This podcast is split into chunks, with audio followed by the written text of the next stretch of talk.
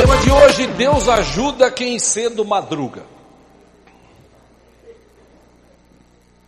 Essa é uma frase, é uma expressão que ah, muita gente usa, e claro, ah, falando literalmente, a ideia de quem criou isso é que realmente quem levanta cedo para trabalhar, ah, geralmente essas pessoas são bem-sucedidas, geralmente. Ah, eu quero pegar um gancho nesse, nessa expressão e tentar trazer para a gente entender hoje aqui, ah, nessa forma figurada de falar, como Deus ajuda. Eu me lembro, irmãos, em 99, 1999, quando as pessoas viviam um, um medo de o um mundo acabar no ano 2000, e o mundo não acabou no ano 2000, nós já estamos em 2019. Uh, eu e meu irmão, o Marcos, a gente uh, recebeu um, um, uma palavra de Deus. Um determinado pastor esteve na igreja lá no começo, em 97, se eu não me engano, e ele disse: é, Pastor, você vai para Israel. E olhou para mim do lado, sentado na cadeira, ele disse: E o senhor também? Falei: Amém, legal. Ah, quando foi 98, meu irmão foi e eu não consegui ir.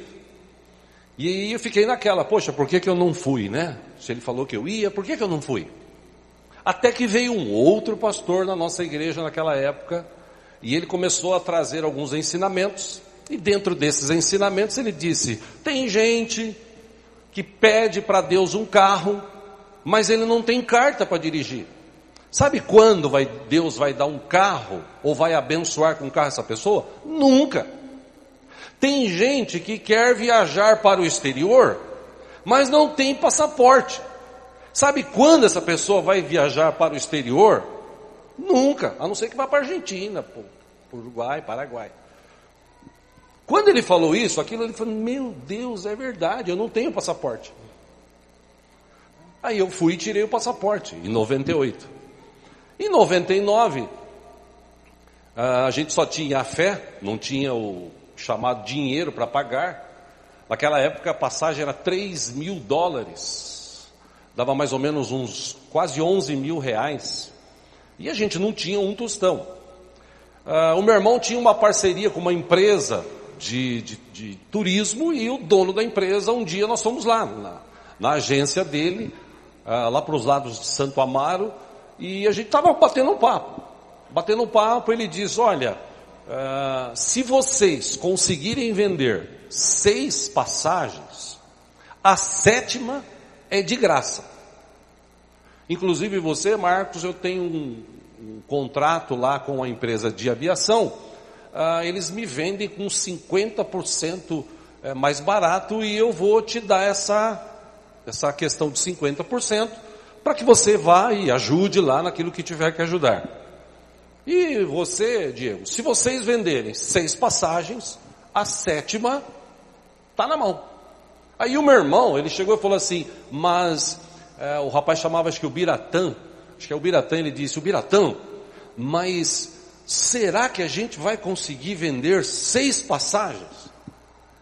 Ele olhou para mim e falou assim, Diego, Marco, quando você se esforça, Deus abençoa. Nossa, ele falou de um jeito que parecia Deus falando. Eu falei, beleza.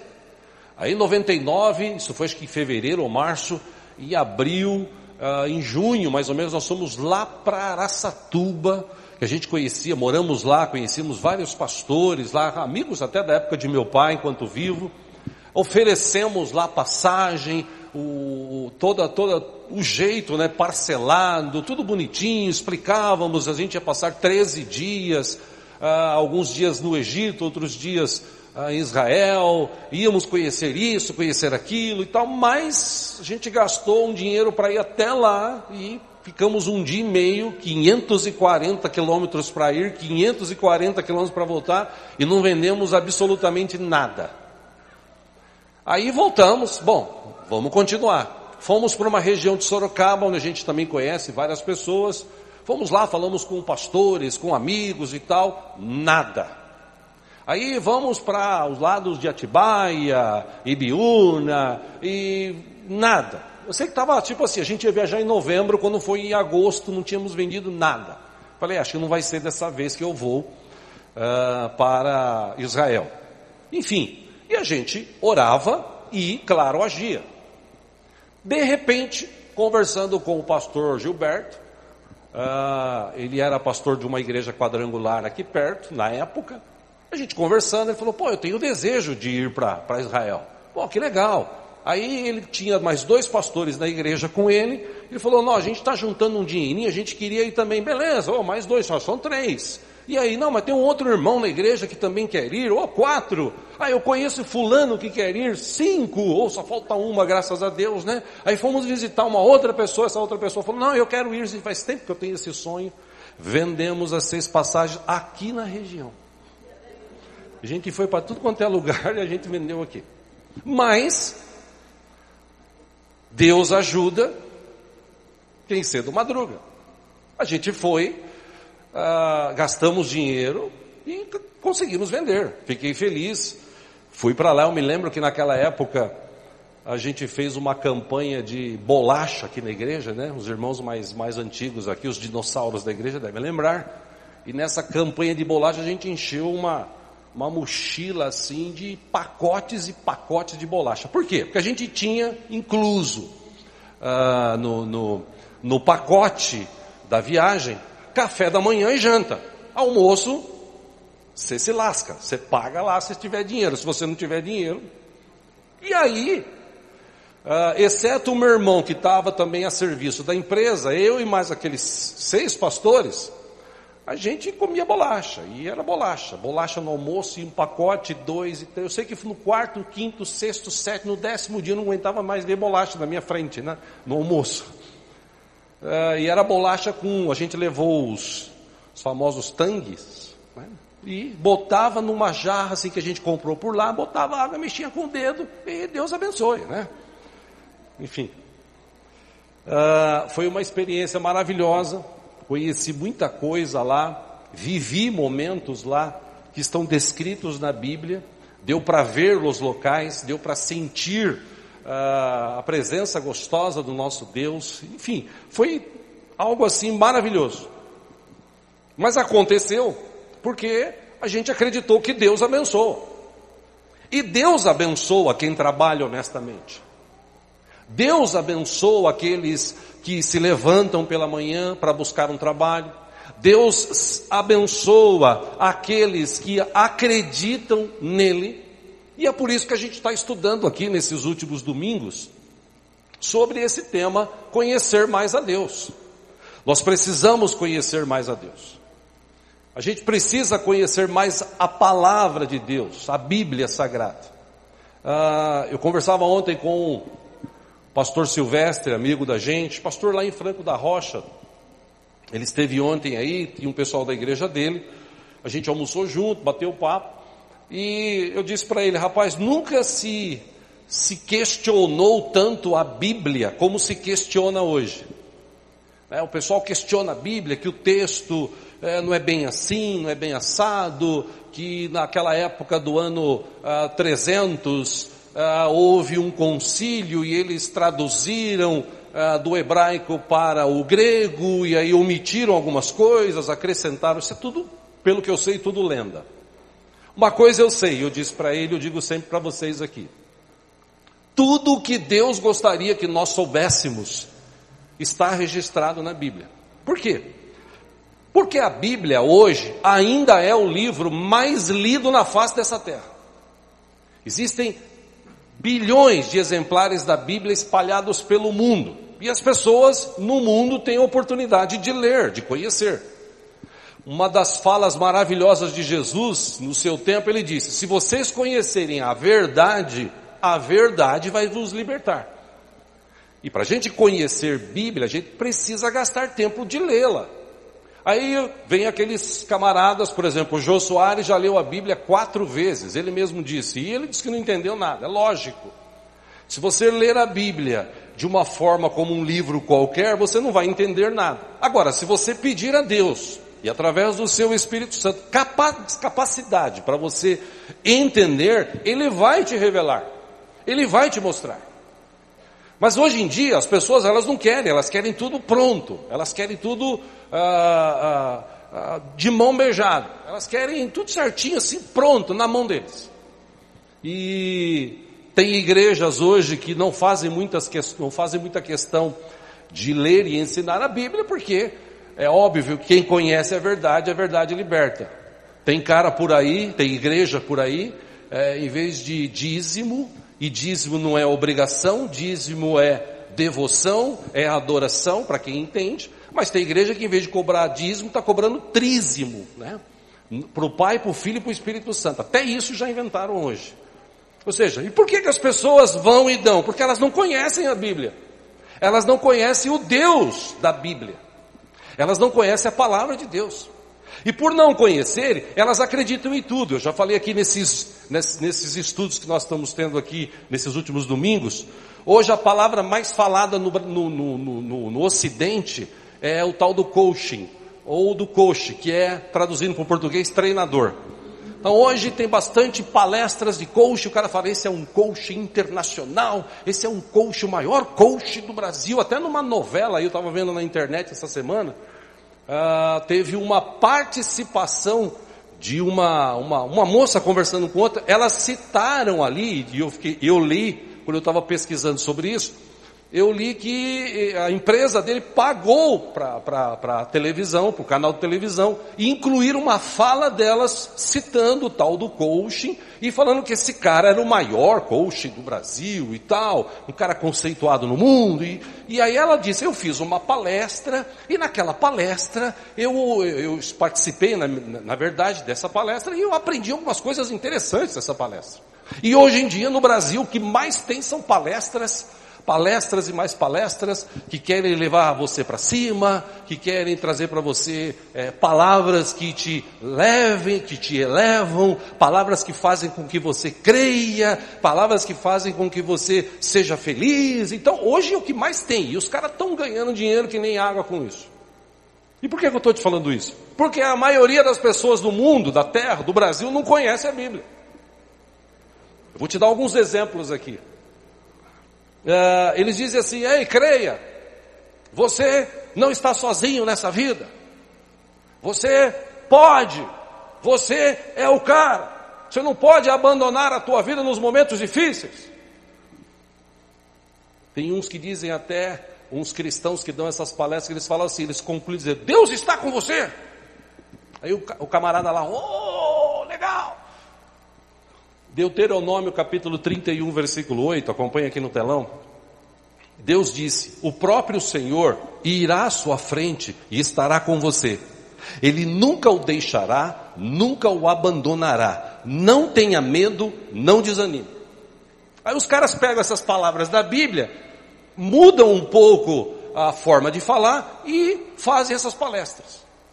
E os caras pagam, inclusive. Eu já falei aqui, né?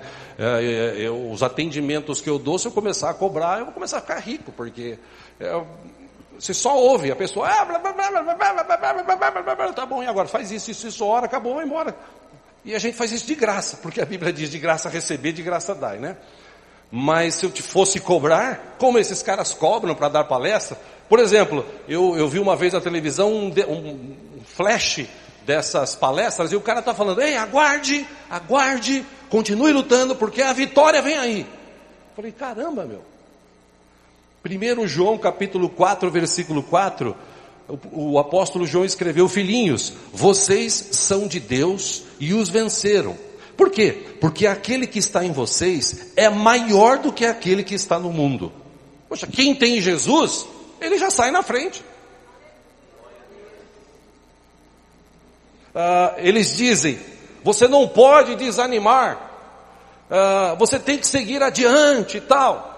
Segundo Coríntios capítulo 4, versículo 8 e 9, o apóstolo Paulo disse: De todos os lados somos pressionados, mas não desanimados. Ficamos perplexos, mas não desesperados. Somos perseguidos, mas não abandonados. Talvez até abatidos, mas não destruídos. Está escrito na Bíblia. Estou indo, tô indo rápido aí para os meninos do, dos, dos textos, está tudo certo? Obrigado. Uh, eles dizem nessas palestras, a vitória está na sua atitude. Falam mal de você, resista. Se te perseguem, resiste. Se apontarem para você, resista essa pessoa. Se te difamarem, resista. Se alguém te desprezar, resista. Siga adiante. Aí você vê Jeremias capítulo 1, versículo 19, Deus falando através do profeta: Eles lutarão contra você, mas não o vencerão, porque eu estou com você e o protegerei, diz o Senhor. Amém? Eles falam: Você precisa acreditar. Não desista e tal. Não sei se você já assistiu essas palestras, tem um monte no YouTube. E é um negócio assim, cheio de luz, pompa é, quem já assistiu aquele filme Sim Senhor sabe do que eu estou falando, né? Com o Jim Carrey. Palestra e o cara faz um show, né? Josué capítulo 1, versículos 5, 6, 7, 8 e meio 9. Diz o seguinte: Moisés tinha morrido, Josué assumiu a direção daquele povo, Aí Deus fala para ele assim: ninguém conseguirá resistir a você todos os dias da sua vida. Assim como estive com Moisés, estarei com você. Nunca o deixarei, nunca o abandonarei. Deus fala para ele: seja forte e corajoso, porque você conduzirá esse povo para herdar a terra que prometi sob juramento aos seus antepassados. Deus fala para ele, sete, somente seja forte e muito corajoso. Tenho cuidado de obedecer a toda a lei que o meu servo Moisés lhe ordenou. Não se desvie dela, nem para a direita, nem para a esquerda, para que você seja bem sucedido por onde quer que andar. Versículo 8, Deus fala para ele: Não deixe de falar as palavras deste livro da lei e de meditar nelas de dia e de noite, para que você cumpra fielmente tudo que está escrito. Só então os seus caminhos prosperarão e você será bem-sucedido. Versículo 9, Deus fala para ele: Não fui eu que te ordenei? Seja forte e corajoso, não se apavore, nem desanime, pois o Senhor, o seu Deus, estará com você por onde você andar. Vou mais, mais um texto aqui. Eles falam nessas palestras: Você é vencedor. Já ouviram isso? Você é vencedor! Você é vencedor! Já ouvi uma palestra, assisti uma vez um cara, ele repetia bastante isso, parecia um mantra, né? Ele falava, você consegue, você consegue, você consegue, você consegue, você consegue. Fala para a pessoa do teu lado, você consegue. Mas fala com gás, você consegue, você consegue, você consegue. E eu já estava acreditando, inclusive, né? João capítulo 16, versículo 36, Jesus disse: No mundo passais por aflições, mas tem de bom ânimo, eu venci o mundo. E quem tem Jesus, ele já nos deu a vitória. Por isso que Paulo escreveu: Nós somos mais do que vencedores por Cristo Jesus. Ou seja, é questão apenas de conhecer Deus e a Sua palavra. A gente viu aqui nesses estudos passados que Jó, Jó ele mesmo disse: Senhor, eu te conhecia de ouvir falar. Como hoje, tem muita gente dentro das igrejas que elas conhecem Deus de ouvir falar. Ah, eu ouvi falar que Deus agora ele está pagando conta, que Deus agora ele está arrumando um mino, uma mina, que agora você vai dar o seu tudo e aí Deus pega e te dá cem vezes mais. Aí pegam aquele texto que fala de semente, né? O semente do evangelho, a palavra do evangelho, pegam aquele texto e falam assim, se você lançar a semente, você vai colher a 30, 60, 100 vezes mais. Não está falando nada de dinheiro ali, está falando de semear a palavra no coração das pessoas. Ou seja, e quem não conhece, ele pega e fala, pô, então eu vou lá. Eu vou lá. Eu já, já citei aqui e repito o, o que lembrei o testemunho do, do nosso irmão aqui, Antônio Pequeno, há uns dois anos atrás, ele tinha uma dívida no cartão uh, astronômica. Aliás, eu posso até contar de mim, vou contar daqui a pouco. Ele tinha uma dívida astronômica. Vamos dizer assim, estava devendo uns 65 paus, como diria aí a, a, o povo lá fora. 65 mil reais num cartão de crédito. Fez uma compra, aí não pagou, aí veio juros, aí foi juros e juros e juros. Quando não aguentava pagar mais, foi juros, juros, juros, juros, e ficou jurando até é, dois anos atrás. Dois anos atrás. Ele, ele falou, não aguento mais, como é que eu vou fazer? Senhor, me ajuda. Aí ele recebe uma carta da, da operadora do cartão de crédito, diz assim, o senhor foi sorteado e a gente vai ter misericórdia. Estou falando nas minhas palavras, claro. Né? De 65 mil, se o senhor pagar 2.100 reais, o senhor quita a dívida. Aí ele falou, poxa, que legal, glória a Deus, só que eu não tenho 2.100 reais. Como é que eu faço? Oh Deus, me ajuda, Senhor, tem misericórdia de mim, eu preciso me livrar disso. Aí no outro dia liga uma sobrinha dele lá do Nordeste. Liga e fala, ô oh, tio, tudo bem? Eu estou com 1.800 reais na conta aqui, eu não sei, eu senti no coração de mandar para o senhor. Ele falou, pô, manda, por favor. Sentiu, né? Manda. Aí, 300 reais, falou, bom, 300 reais eu, eu, eu arrumo arrumou com não sei quem aí, foi lá e pagou e ficou feliz. Aí escreveu o testemunho, veio aqui, pastor, senhor pode contar? Apóstolo, li, tudo isso que eu estou falando eu li e tal. Aí todo mundo, glória a Deus, legal, legal. Só que eu falei, pera um pouquinho, gente. Isso é uma exceção, porque a regra é você não usar o cartão de crédito, só usar quando você precisar, porque senão você vai cair nessa. E não pensa que Deus vai vir depois pagando as tuas contas, não. Você precisa conhecer a Deus. Porque quem conhece a Deus e a sua palavra, ele não faz isso. O próprio Jesus falou, numa de suas ministrações para os seus discípulos, Jesus ensinou. Ele disse: qual homem ou qual cara que vai construir uma, uma, um, um prédio, vai construir um palácio, alguma coisa, ele deve sentar antes e calcular. Por quê? Porque ele vai fazer um cálculo, se ele tiver dinheiro, ele começa a construção. Se ele não tiver, não adianta ele começar, ele vai parar no meio, aí quem passar vai olhar e falar assim, é, aquele cara ali, ó, começou uma obra e parou no meio. No mínimo não tinha grana. Burro, né? Claro que Jesus não falou isso, essas são minhas palavras, tá? Mas ele quis dizer isso. Então, se eu conheço a Bíblia, se eu conheço Deus, eu sei que Deus ajuda quem cedo madruga. Eu sei que Deus ajuda quem o busca mas eu também preciso ter alguns princípios que estão descritos na palavra dentro do meu coração. Eu citei aqui, por exemplo, o texto de Deuteronômio. Eu citei o texto de Josué. Deus falava para o povo: se vocês, se vocês quiserem, se vocês quiserem, ninguém é obrigado. Se você quiser ter uma vida abençoada, busque a mim e pratique aqui as leis. Que leis são essas? Nossa, agora. Não, pera um pouquinho. Ah, o ensinamento da Bíblia serve inclusive para nos proteger. Então, tem muita gente que não conhece a Deus e vai na igreja e não acontece nada. Por quê? Porque ele não conhece Deus, ele vai só na igreja. Ele faz parte do coro, ele faz parte da banda, ele faz parte ah, da membresia da igreja, ele às vezes ora, ele às vezes entrega dízimos ou ofertas, e parece assim, pô, eu sou um crente perfeito. Não, não é, porque Jó também era assim, Jó fazia tudo isso. E ele perdeu tudo que ele tinha na sua vida, nós lemos aqui, estudamos, ele perdeu tudo que ele tinha, mesmo perdendo tudo que ele tinha, ele continuou fiel a Deus. Quando ele perdeu todos os bens e os seus filhos, ele disse: Deus me deu, Deus me tirou, Bendito seja o nome do meu Senhor, meu Deus. Quando ele perdeu a saúde, a mulher dele falou para ele: Ei Jó, amaldiçoa a Deus e morre, não tem mais jeito para você. Ele já não tinha mais saúde. Ele fala: Mulher, você está falando que nem uma doida. A gente aprendeu a receber as coisas boas de Deus e não vamos receber agora as coisas más. E a Bíblia diz: E em tudo isso Jó não pecou.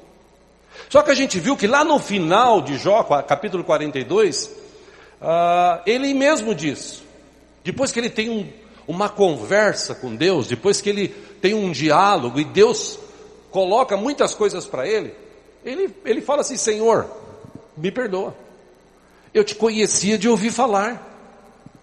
Agora que eu te vejo, que eu te contemplo, agora eu sei que o Senhor existe, que o Senhor é um Deus maravilhoso e tal. Agora eu me arrependo. Eu boto a minha cara no chão aqui e me arrependo, porque eu entendi que o Senhor é Deus. Eu entendi quem é o Senhor como Deus. E aí o texto diz que ele estava orando pelos seus amigos, a gente estudou sobre isso. Ah, enquanto ele orava, Deus mudou a sorte dele. Deus deu tudo em dobro para ele. E ele ainda viveu mais 140 anos debaixo da bênção de Deus. E a Bíblia termina, Jó 42 termina dizendo o seguinte: ele viveu 140 anos de vida abençoada, de dias fartos, ele viu até a sua quarta geração, porque Deus permitiu, porque quando Deus faz, ninguém pode interromper aquilo que Deus tem propósito de fazer. Né? Quero ler um salmo com você, você que trouxe a Bíblia, vamos ler juntos aí, Salmo capítulo 15. Salmo de Davi. Você tem alguém que conhecia Deus? Esse era Davi. Salmo capítulo 15, se tiver alguém sem Bíblia aí puder repartir, você que tem, repartir com quem tem ou não tem.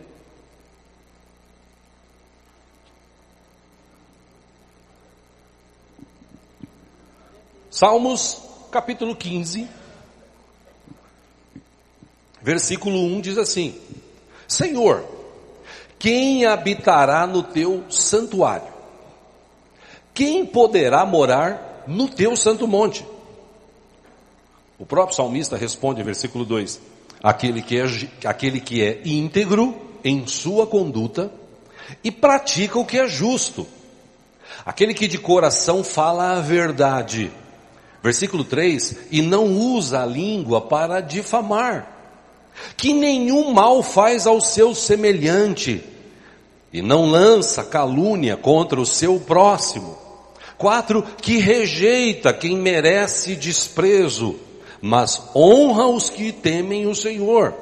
Que mantém a sua palavra, mesmo quando sai prejudicado. Versículo 5 e último dos que quero ler, ele diz que não empresta o seu dinheiro visando lucro, nem aceita suborno que, contra o inocente. Quem assim procede nunca será abalado. Então, a Bíblia mostra. Deus ajuda? Claro. Quem? Quem cedo madruga? Também. Mas Deus ajuda quem o conhece. Deus ajuda quem o busca. Deus ajuda, como disse o apóstolo Paulo, esse amor de Deus é tão grande que ele chega a me constranger. O que, é esse constrangimento? Ah, e tal. Não, essa expressão constranger que Paulo quis dizer aqui, do amor de Deus revelado em Cristo Jesus, é aquela questão assim, poxa, Deus me amou tanto, que quem sou eu agora para não amar o meu próximo? Deus me amou tanto, Deus me perdoou tanto, quem sou eu agora para não perdoar a pessoa que me ofendeu? Quem sou eu agora para viver no mundo como eles estão vivendo hoje em dia, enganando, mentindo um para o outro?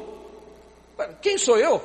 O amor de Deus, o amor que Ele revelou em Cristo, Ele me constrangeu tanto que agora a minha vida é uma nova vida. Ah, mas é, é aquela história que muita gente fala assim: ah, mas é, você vai virar crente. É, daqui a pouco eu vou te falar sobre isso. Não tem nada a ver com crente, tem a ver com quem conhece a Deus. E tem muita gente dentro das igrejas que não conhece o Deus vivo, o Deus poderoso. Ah, a gente vive, a gente vive, na verdade, nesse tempo que as pessoas não conhecem a Deus. A gente vive num tempo de gente desanimada. Nunca tantos jovens, adolescentes, tiraram a vida se suicidando como a gente vê neste século, século 21. Nunca tantas pessoas pensaram em se matar como a gente tem agora. Uh, nunca tantas pessoas sucumbiram em relação a, a dificuldades, problemas, doenças, enfermidades. A gente vive isso. Então as pessoas correm para a igreja. Por quê? Porque elas querem o favor de Deus e Deus está ali para ajudar. Pior são aqueles que estão na direção das igrejas que não ensinam a verdade. Eles ensinam só aquilo que ele é, é conveniente. E é por isso que tem muita gente hoje, já falei aqui no Brasil, hoje são 45 milhões de evangélicos, segundo as estatísticas. Mas também tem aquela estatística ruim que tem mais de 20 milhões de pessoas que saíram, que se desviaram, que desistiram de conhecer a Deus ou de servir a Deus. Ué, por que que isso acontece? Simples. Porque as pessoas elas vão à igreja, elas não lê Bíblia, elas querem tudo mastigado. Então tem igreja que o cara pega uma parte, pinça uma parte do texto para falar, por exemplo, sobre dinheiro. Hoje em dia fala-se muito sobre dinheiro, sobre prosperidade, e todo mundo quer ficar rico, quer ser próspero, todo mundo vai nessa vibe de correr, de buscar e tal, de resolver os problemas. Claro que Deus pode abençoar, claro que Deus pode enriquecer. Deus, a Bíblia diz, Ele é dono da prata e do ouro, Deus tem prazer em abençoar. Só que também Deus é tão inteligente, tão sábio, que Ele sabe quem Ele pode abençoar ou não.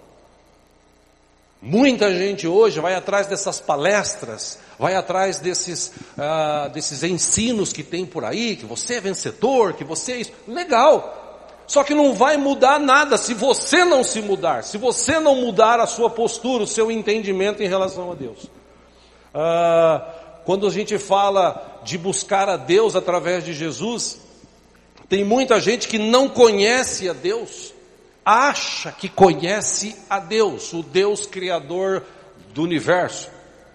E é interessante que a cada dia, se você pesquisar na internet, você vai encontrar estudos e mais estudos de grandes cientistas que a cada dia descobrem buracos ah, no universo, buscam e conseguem encontrar planetas distantes, estrelas que talvez antes não se via, agora estão vendo, porque os telescópios hoje são, são bem mais potentes, então eles estão descobrindo, eles estão vendo, e eles estão chegando à conclusão do seguinte, isso aqui não simplesmente apareceu, isso aqui alguém criou. Aquilo que eu falei semana passada, ah, um, um astronauta russo lá atrás, foi um dos primeiros a, a sair para para fora dessa atmosfera que nós vivemos, ele deu uma volta numa nave russa no, no, planeta Terra. E quando ele voltou, ele era ateu inclusive. Quando ele voltou, ah, ele deu uma palestra. Depois que ele voltou, ele deu uma palestra. Ele disse: Olha, gente, eu rodeei a terra toda, eu olhei e tal, e eu não consegui encontrar Deus. Aí todo mundo, é, tá vendo? Deus não existe. Três semanas depois, um astronauta americano ele foi numa outra nave e fez o mesmo percurso que esse astronauta russo. Quando ele voltou, ele também deu uma palestra e ele disse: Eu vi Deus em todos os lugares. Porque tudo que existe, Deus, você vê a mão de Deus por trás. Então, quem conhece a Deus, conhece Deus por causa de Jesus. Eu não tenho tempo para explicar, se você quiser, está no site nosso, você ouve as mensagens que foram ministradas aqui nos domingos passados. Mas, sintetizando aqui, você quer conhecer Deus? Jesus falou, olha para mim. Perguntaram para ele, ah, Senhor Jesus, mostra-nos o Pai. Se o Senhor mostrar o Pai, a gente fica satisfeito. Aí Jesus olha para aquele um dos seus discípulos e diz assim, escuta, eu estou com você o tempo todo, meu, quem olha para mim vê o Pai. Quem me vê, vê o Pai, vê Deus. Deus se revelou através de Cristo. Por isso que Jesus, lá em João, foi registrado por João, capítulo 14, versículo 6, ele diz, Jesus respondeu um desses questionamentos, ele diz, eu sou o caminho, a verdade e a vida. Ninguém vem ao Pai a não ser por mim. Então, você quer conhecer Deus? Ah, é através de Jesus. Que Jesus, aquele que está na cruz e tal, lá, como já falei, tem muita gente que carrega a Cristo uh, num crucifixo, ele está lá ainda, tá com aquela cara de coitado. Assim. Não! Você não conhece Bíblia. Porque a Bíblia diz que ao terceiro dia, ele foi na sexta, no domingo, de madrugada, Jesus ressuscitou. Jesus reencontrou seus discípulos e disse para ele: Todo o poder nos céus e na terra me foram dados. Então agora vocês vão, ensinem as pessoas tudo aquilo que vocês aprenderam comigo, batizando-as em nome do Pai, do Filho e do Espírito Santo. E Jesus disse: Se vocês beberem alguma coisa mortífera, não fará mal, porque eu vou estar com vocês. E ele termina, Mateus 28, 20, Jesus diz o seguinte, eu estarei com vocês todos os dias. Ou seja, quando eu levanto de manhã, Jesus já está comigo. A questão é essa. Tem muita gente que levanta de manhã, e eu já falei sobre isso aqui, de segunda-feira, ele fala assim, meu Deus, seis horas da manhã, Segunda-feira. Tenho que trabalhar. Quem que inventou a segunda-feira? Quem que inventou a segunda-feira? Deus. O que, que eu tinha que fazer? Se eu conheço Deus, ok? Eu conheço. Então o que, que eu tinha que fazer? Eu levanto, agradeço o Senhor, obrigado. Primeiro porque eu consegui levantar. Tem gente que nem consegue levantar. Segundo, porque eu sei que o Senhor está comigo, eu confio no Senhor. Terceiro, eu vou trabalhar, Pai. Tem gente que não tem trabalho, eu tenho, eu vou trabalhar, graças ao Senhor. Senhor, em nome de Jesus, me ajuda, me protege, aonde eu estiver. E a Bíblia diz: a minha oração é aquela oração de Jesus: livra-nos do mal. Por quê? Porque eu creio na Bíblia. A Bíblia no livro de Salmos diz que o anjo do Senhor acampa-se ao redor daqueles que o temem e ele os livra. E Deus livra a gente. A questão é se eu conheço mesmo a Deus, se eu tenho um relacionamento com Ele, não através de religiões. Entenda, vou, vou, vou citar aqui novamente, até para quem ouve a gente lá em Petrolândia, Pernambuco. Ah, Existem várias, centenas de religiões. E as pessoas classificaram o cristianismo como uma religião. Para muitos, cristianismo é religião. Para mim, não. Para mim, quando eu recebi Cristo no meu coração, eu recebi uma nova vida, que é o que a Bíblia diz. Essa nova vida só vem por Jesus. Quando eu quero conhecer a Deus, eu vou em Jesus, porque ele disse: Eu sou o caminho, eu sou a verdade, eu sou a vida. Acabamos de ver aqui. Ninguém vai ao Pai a não ser por mim. Então, eu não defendo a religião A, a religião B, também não critico. O que eu quero dizer é o seguinte: você não precisa de religião para encontrar Deus. Apesar da palavra religião, vem do verbo uh, religare no, no, no, grego, que quer dizer, uh, a palavra religião, ela traduzida quer dizer religar. Então, uh, ela existe essa palavra religião, por quê? Porque a ideia era, ele, o homem está sendo religado a Deus. Como assim religado? Porque antigamente, na época de Adão e Eva, antes deles pecarem, Deus se relacionava com eles. Deus falava com eles todos os dias, a Bíblia diz isso, o livro de Gênesis. Diz que Deus se apresentava todo dia, no final da tarde, Deus passava por lá, e aí Adão, tudo bem? Como é que está a tua vida? E Adão, ele via a Deus, ele conversava com Deus, até o dia que ele pecou. No dia que ele cometeu o pecado, o erro que ele cometeu, ele perdeu essa vida espiritual. A primeira coisa que ele fez, ah, quando ele ouviu a voz de Deus, foi se esconder. Enfim, quem lê a Bíblia sabe, ele perdeu essa vida espiritual, ele foi tirado daquele lugar maravilhoso, foi colocado na terra para trabalhar e viver. E ainda assim Deus falou para Adão, falou: "Eu estou com você, eu vou cuidar de você, eu vou ajudar você. Basta você me procurar, basta você falar comigo." Mas infelizmente muita gente hoje não conhece Deus. E lembra-se do que nós falamos semana passada aqui?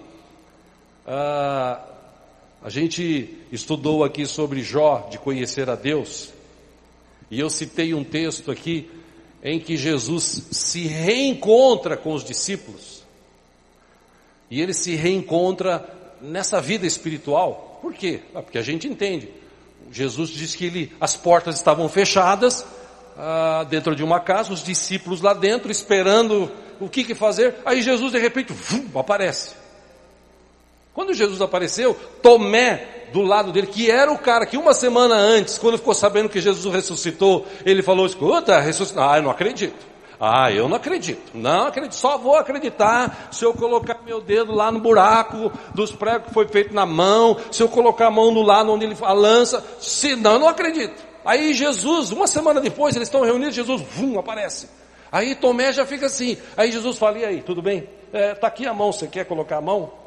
Está é, aqui o lado, você quer tocar para ver? Aí ele fala o quê? Senhor, meu Deus, Deus meu. Aí Jesus olha para ele e fala assim: Ah, porque você me viu, você creu?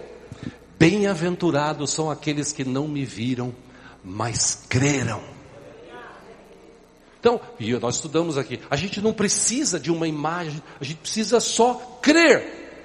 Por isso que em Hebreus capítulo 11, versículo 1 diz que, ora, a fé é a certeza daquilo que esperamos e a prova das coisas que não vemos. Eu não vejo Deus aqui hoje, mas eu sei que Ele está aqui. Por quê? Porque a palavra dele diz isso. Dois ou três reunidos no nome dele, ele está presente. Ah, mas eu não consigo ver. Você não vai ver nunca Deus aqui. Você vai ver o manifestar dele. Você vai ver a unção dele. Você vai ver o poder dele, como muitas pessoas aqui foram curadas, transformadas pelo poder do nome de Jesus. Isso você vai ver. Eu gostaria de ter tido na minha vida, não tive ainda. Eu contei aqui uma experiência que eu tive algumas sextas atrás, mas eu gostaria de ter a fé que Eliseu tinha. Eliseu era um cara de muita fé. Vamos ler rapidamente lá, você que trouxe a Bíblia, segundo Reis capítulo 6, por favor, rapidinho, só para a gente entender melhor. Segundo Reis capítulo 6.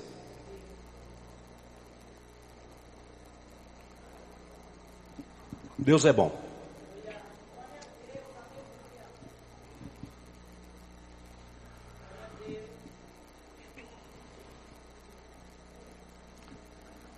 Capítulo 6 de 2 Reis, vou lendo aqui versículo 8.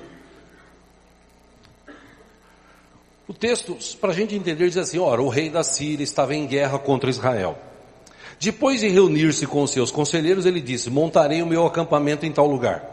Segundo Reis 6:9, mas o homem de Deus, Eliseu, mandava uma mensagem ao rei de Israel. Ele falava assim, ó, evite passar por tal lugar, pois os arameus estão descendo para lá.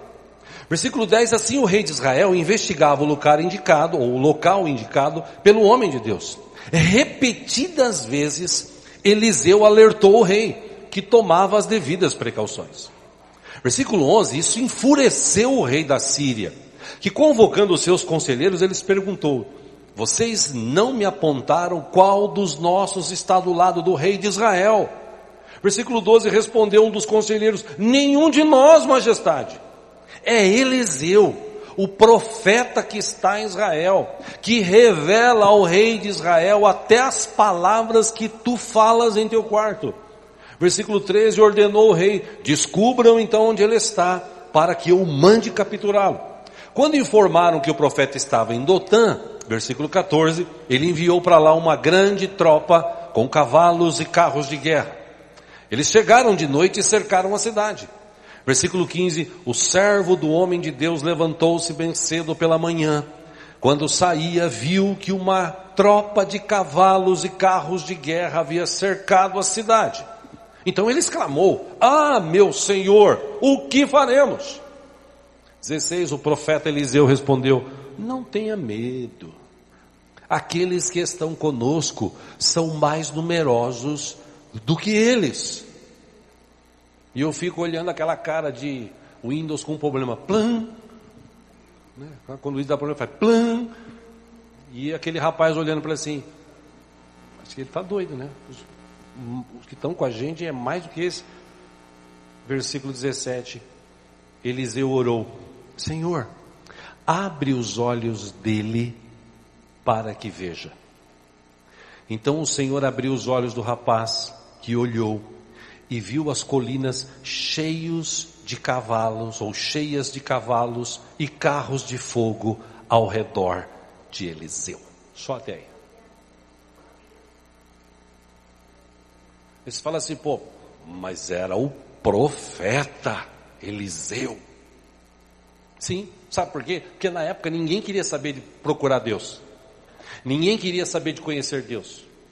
Para eles estava bom, a, a, cultura da época era assim: Deus vai me castigar, Deus vai me destruir, Deus vai acabar com a minha vida, Deus vai acabar com a minha raça, ai, Deus é mau, Deus vai mandar um raio na minha cabeça. Essa era a cultura da época. Então eles preferiam reis e profetas que chegavam e falavam o seguinte: gente, Deus falou comigo e ele disse para eu transmitir para vocês isso, isso, isso, isso, isso. Aí a maioria do povo que tinha medo de Deus, ele ouvia e falava assim: Ah, é, Deus falou isso, é, tá bom. Ah, então agora nós vamos ter que fazer isso. Mas não fazia nada. E se você ler a história do povo, chamado povo de Deus da época, essas pessoas sofreram muito, passaram por muitas dificuldades. Por quê? Porque eles desobedeciam a Deus, eles não, não conheciam a Deus como deveriam conhecer. Mas o profeta Eliseu não. O profeta Eliseu, ele tinha um relacionamento com Deus tão maravilhoso que ah, Deus usava, o capacitava para ele falar para o rei: não vai por tal caminho que você vai ser preso. Não pare o seu exército ali, porque vocês vão ser destruídos. E aí, quando vem um exército prendê-lo, ele fica sossegado. E por que, que ele fica sossegado? Ora, ele sabe do Deus que ele serve. Ele conhece o Deus que está com ele. Amém, irmãos? Por que, que muita gente hoje não vai para frente? Não é bem sucedido? Por quê? Simples, porque ele não conhece a Deus. Pastor, como é que eu conheço a Deus? A gente já cansou de falar aqui uh, através da palavra. A Bíblia está à disposição de todo mundo, inclusive no Brasil. Esses dias eu mandei para alguns irmãos um vídeo que eu recebi de uma, uh, uma, uma gráfica enorme, enorme, uh, acho que umas 100 vezes o tamanho desse salão na China, imprimindo milhões de Bíblias. Então, a Bíblia, ela está disponível. Por que a Bíblia? Porque a Bíblia me mostra.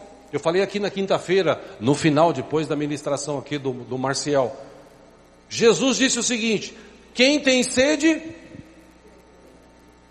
quem tem sede, Vem a mim beba. Vou te mostrar esse texto, João capítulo 7, versículo 37. Jesus estava numa festa e no último e mais importante dia da festa, Jesus levantou-se e disse em alta voz: Se alguém tem sede, venha a mim e beba.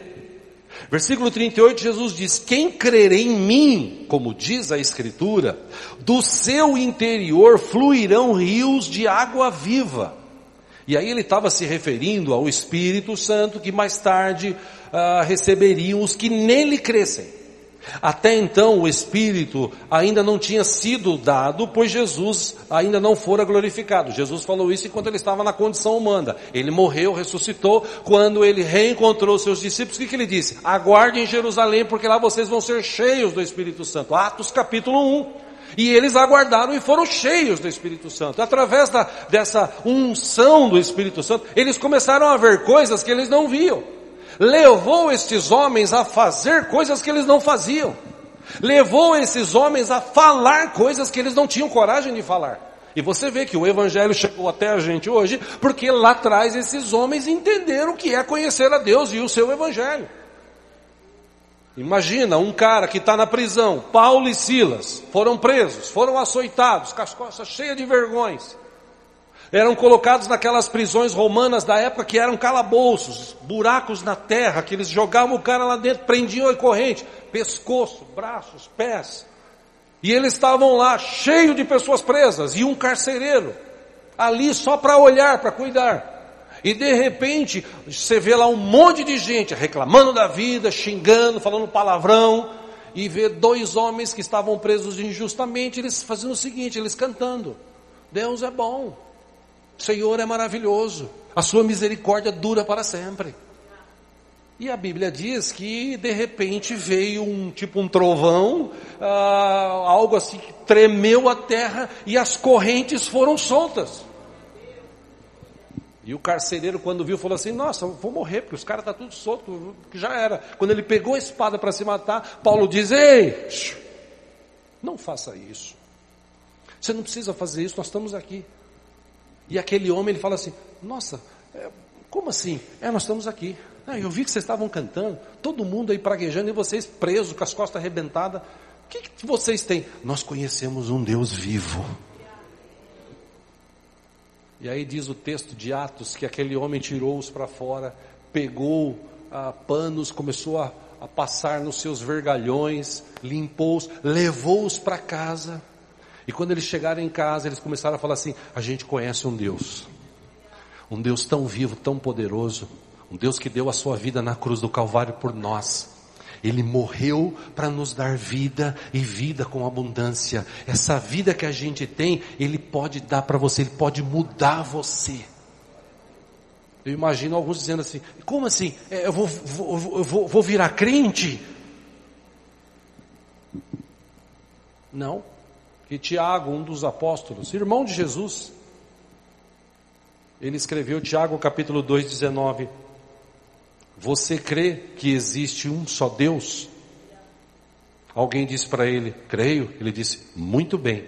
Até mesmo os demônios creem e tremem. Que o diabo e os demônios, eles creem em Deus. Eles são crentes também. O diabo não é ateu, não. Ele é crente. Ele crê em Deus. Inclusive treme. Tem medo. Ah, então eu conheci Deus. Ah, não, eu conheci Deus de uma outra forma. Eu conheci o amor de Deus revelado em Cristo Jesus. E agora, dentro deste amor, ah, eu imagino aqueles homens lá, aquela, aquela família, né? E aí, não, vocês não precisam temer, porque o Deus que a gente apresenta é um Deus que traz vida. Vocês querem beber dessa água? Que água? A água viva, que é Jesus, aquele que veio dos céus, aquele que habitou entre nós, aquele que deu a sua vida por nós, aquele que foi crucificado, mas ao terceiro dia ele ressuscitou. Ele tem todo o poder nos céus e na terra. E eu fico imaginando o texto de final de João, começo de Atos, quando está todo mundo, o texto diz né, que está todo mundo olhando Jesus voltando aos céus. Aí aparecem dois anjos e falam assim: escuta, por que vocês estão olhando ele lá? É, porque Jesus está indo embora. Falou: do jeito que ele está indo, ele vai voltar para buscar o seu povo.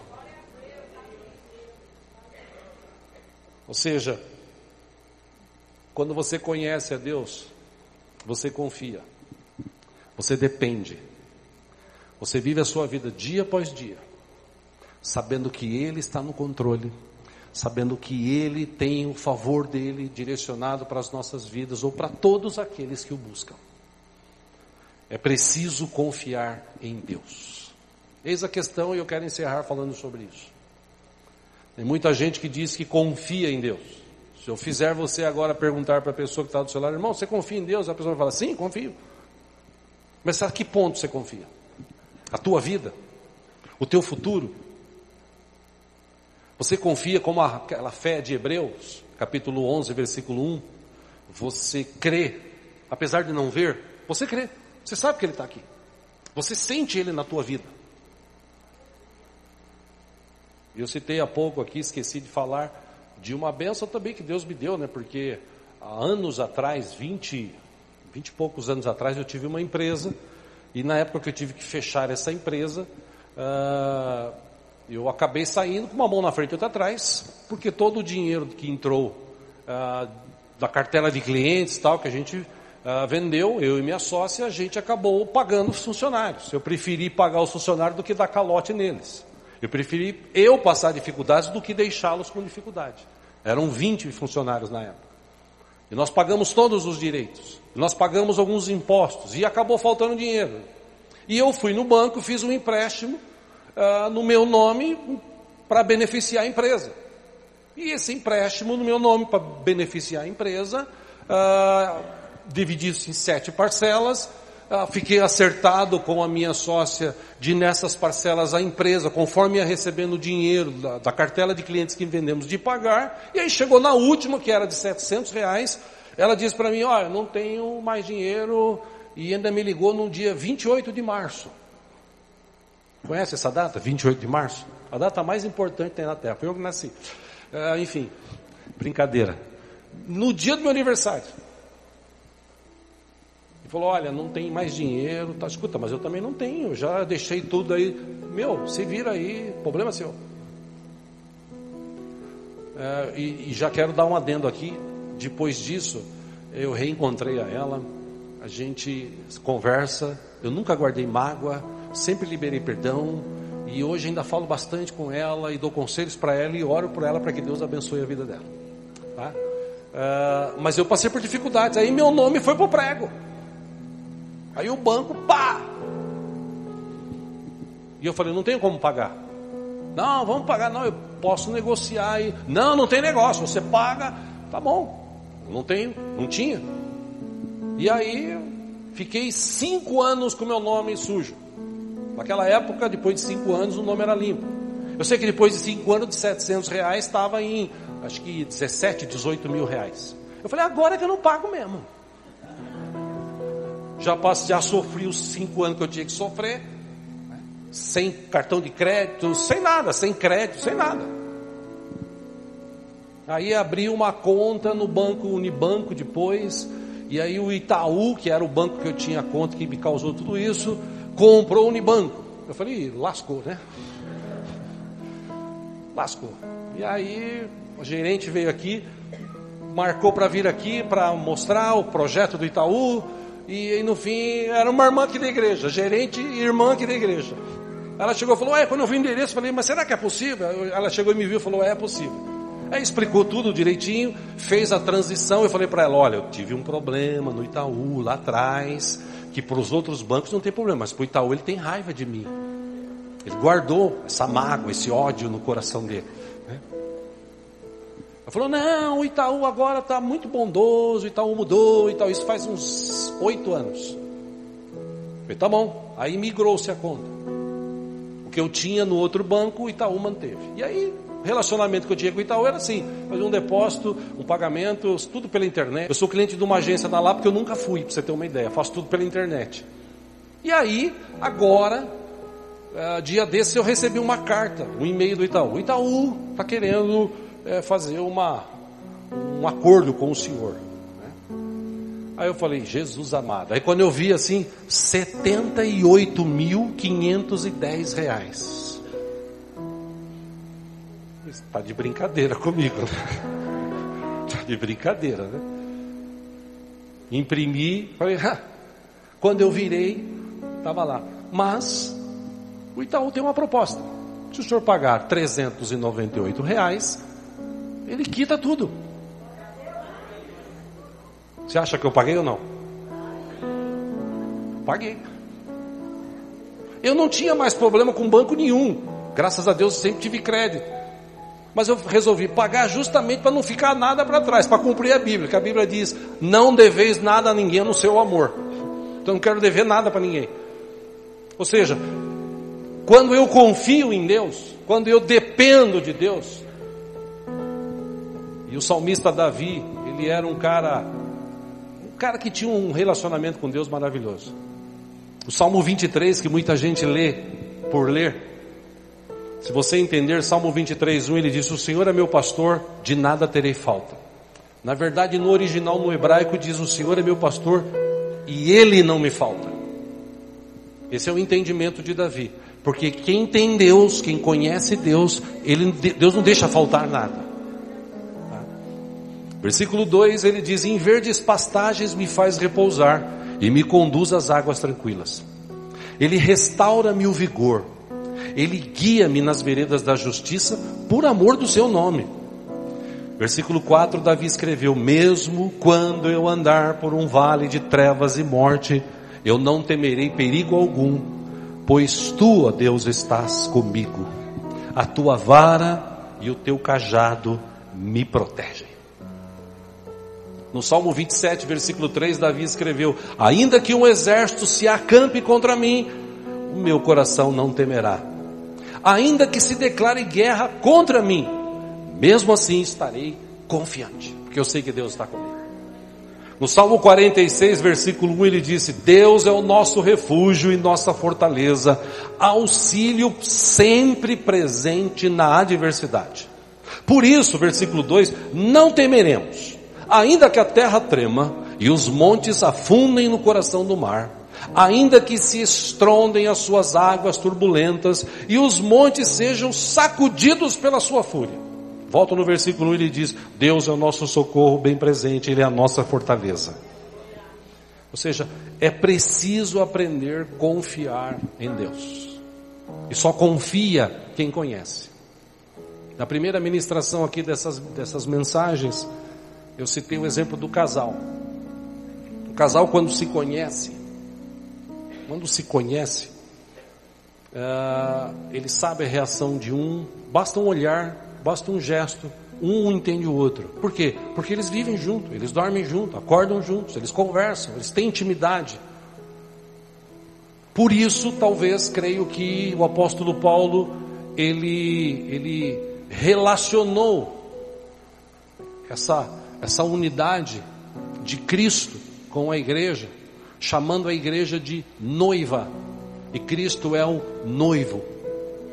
Por quê? Porque quando a gente fica noivo, pelo menos foi assim com a minha esposa. Quando a gente ficou noivo, a gente ficou noivo para se conhecer.